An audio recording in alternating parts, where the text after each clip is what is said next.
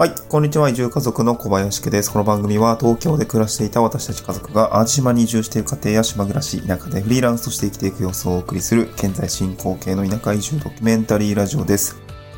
はい、ちょっと喉の調子がね、良くないんですけども、えーっと、はじめ、やっていきたいと思います。はい、皆さんもね、あの、熱中症とかに気をつけていただければと思います。ちょっと昨日ですね、野良作業をしている時に、まあ、やってる時間がね、確かに良くなかったなと思っていて、めちゃくちゃ暑い11時とか、ぐらいにちょっとね、外出ちゃってたんで、うーん、まあ良くないなと思って、今日は、今これ8時過ぎぐらいなんですけど、ちょっとね、今のうちからちょっと作業に行って、まあもう10時半ぐらいには切り上げて帰ってこようかなと思います。はい、暑い時間帯はね、あの、家でちょっと、エアコン効かせながら、まあなんかデスクワークしたいなと思います。はい。えっと、今日のトークテークテーマはですね、移住3ヶ月目の収支、えー6月は住民税の支払いが響いた話ということで、えっと、毎月ですね、あの、ま、ブログの方で、あの、詳細の方は書いてるんですけども、まあ、毎月ちょっと収支を、えー振り返っていて、まあ、そちらのお話になります。まあ、なので、基本的にあの、今、えースタンド FM の概要欄にはですね、えっと、概要欄なのかな？まあ、えっと、えっと、リンク貼るところがありますので、そちらにブログの詳細を書いています。なので、そちらもね、合わせて読ん見ていただきながら、まあ、聞いていただけると、すごく、うらいい、えーわかりやすいかなと思います。で、ブログ入っていくとですね、あの、このスタンド FM の収録の内容も、なんか埋め込めること、埋み、埋め込むことができるようになっているので、なんかブログを読みながら、ブログブログのページでなんか再生することもできるみたいなので、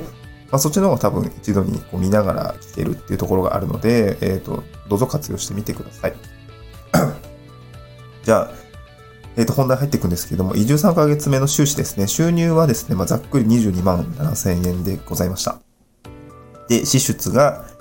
22万1000円ですね。まあ、トントンみたいな感じですね。見かけの収支的には、プラス、まあ、6000円弱ぐらいですかね。6000円強かな。はい。で、ただ、見かけの収支と言っているのは、これ収入にですね、児童手当っていうのが6万円振り込まれてますっていうことなんですね。はい、児童手当が6万円振り込まれてます。えっと、児童手当って、あの、お子さんがいる方は、まあ、ご理解いただいてるかなと思うんですけど、えっと、今私、長女がいるので、えっと、一人当たり、まあ、国の方で定めてるのは、あの、1万5千、月1万5千円を支給、あの、年3回に分けて支給しますよっていうような形ですね。で、まあ、6月と10月と1月だったかな、ちょっと、えーっと、ブログの方にはですね、その、支給日っていうのがちゃんと書いてるんですけど、えっと、年3回に分けられますので、えっと、1回の支給で、まあ、だいたい6万円入ってくるっていうような感じですね。で、まあ、これ収入内訳的には、まあ、今協力隊やってますので、だいたい16万6千円プラス、えー、まあ、それが事業収入みたいな感じですね。でそこにすごいビビたる副業の、まあ、1900円みたいな、えーブログの収入ですね。入ってきていて、まあ、そこにプラス6万円ということで、えー、児童手当の6万円が入ってきているので、収入は22万、まあ、7000円、や、まあ、約そんくらいですよっていうような感じですね。はい、なので、まあ、見かけの収入って言ってるのは、あの、本当に児童手当ってね、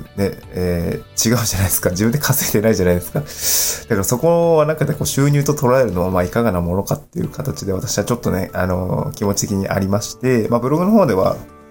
この6万円除外をしたですね、まあ、実質的な収入ってことで、まあ、まあ、大体まあ16万ちょっとぐらいしかないですっていうような書きっぷりをしています。はい。まあ、めちゃくちゃ少ないですよね。うん。めちゃくちゃ、あ、まあ、めちゃくちゃ少ないわけじゃないのか。なんていうのえー東京にいた頃の、えー会社員の人の給与感覚から言うと、さすがに少ないよねっていう感じかなと思います。はい。で支出もざっくり言うと22万1000円でございました。22万1000円ですね。はい。で、今月ですね、支出で響いたのはですね、住民税ですね、住民税。これが、えっと、これもですね、えーっと、会社員時代って毎月引かれていたかと思うんですけど、まあ私4月から個人事業主になっております。で、住民税の払い方がですね、変わりました。年に、まああの、数回に分けて払っていくっていうような形ですね。なので、だいたい年額26万ぐらいできていて、えーと、この1期分っていうんですかね、1期目の支払いについて、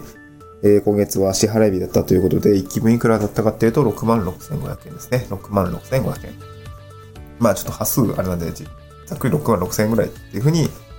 まあ耳ではね、捉えていただければと思うんですけども、だいたい6万6000円ぐらい払っているよという形ですね。まあこれが大きく響いているって感じですね。はい。まあこれがなくても、結構カツカツなんですけどね で、結局、この住民税の支払い6万6千円っていうところが今月響いているので、あの、実質的な赤字で言うと、まあ、あれですね、あの、赤字です。実質8000円ぐらい赤字なんですね。はい。一応、まあ、実質の収支の捉え方としては、あの、収入の方はですね、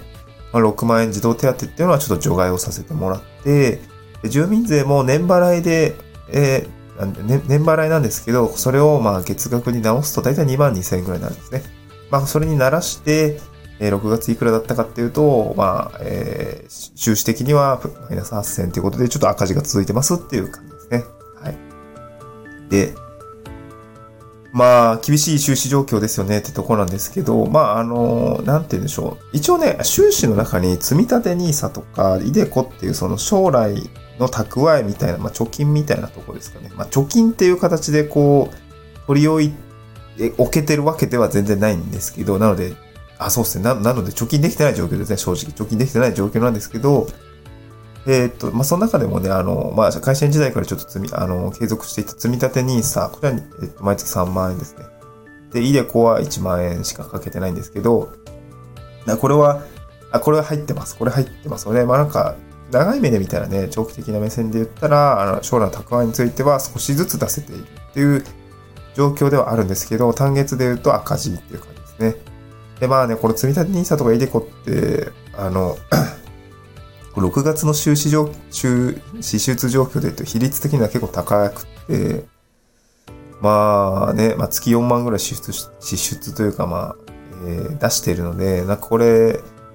を、まあ維持したい、本当は維持したいんですよね。維持したいですね。将来の蓄え、別に使っ、なんか浪費してるわけじゃないんで、すごい維持したいっていう感じですね。まあ、とはいえ生活費的にはちょっと赤字なので、うん、なんか、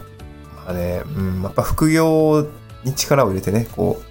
稼いでしっかり補填をしていきたいところだなとやっぱり感じましたね。うん。まあ今ブログを書いていたりとか、ちょっと他にも、えー、サービスの方を、あの、考えようかなと思っていて、ちょっといろいろ画策してるところではあるんですけど、まだちょっと形にならないっていうところですね。やっぱり1年間は準備期間っていうような感じになって赤字が続いてしまうかもなっていう感じがしますね。はい。ただ、うん、時間も切り売りしないともしかしたらいけなくなるかもなっていう感じがありますね。はい。で、これから、まあ、移住される方については、やっぱりこの収入が減るってことに対して、まあ、どう捉えていくかっていうことはしっかり考えた方がいいかなと思います。あの、やっぱり副収入を作れてから来ると、やっぱりかなり気が楽かなと思いますので、まあ、この、まあ、私毎月リアルな収支状況っていうところをお伝えしてますので、なんか参考になれば幸いですね。今まだ単身赴任の、えっ、と、男一人の収支状況ですので、まあ、主には男性の方で、非単身で来られる方とか、まあ、あと地域おこし協力隊の収入っていうのはね、まあ、普通に定額でどんどん、あの、出てるというのは分かってますので、これから地域おこし協力隊になられる方っていうのは、収入の感覚については、まあ、すごくね、あの、実態を即してるかなと思いますので、参考にしていただければ幸いです。はい。えっ、ー、と、繰り返しになりますけども、あの、概要欄ですね、ブログで詳細書いてますので、あの、リンクをつけております。あの、ぜひ読んでいただければなと思います。で、合わせて聞きたいにですね、あの、まあ、脱サラ1年目の収入と住民税の金額というところで、まあ、年収が落ちても住民税は高いままの理由っていうようなタイトルでね、あの、また音声配信しているものをですね、あの、貼り付けております。ちょっと今回、あの、住民税の部分が響いたというところで、住民税ってなんでそんななっちゃってんの？みたいな。えっ、と、実際の収入下がってるのに、えっ、と、まあ、今年払う住民税なんで高いの？みたいな ま、仕組み的なところをふけ、うと含んでいるの、あの仕組み的なところの解説をしているのと、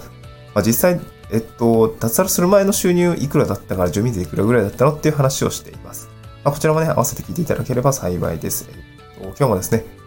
一日頑張っていきましょう。また次回の収録でお会いしましょう。バイバイ。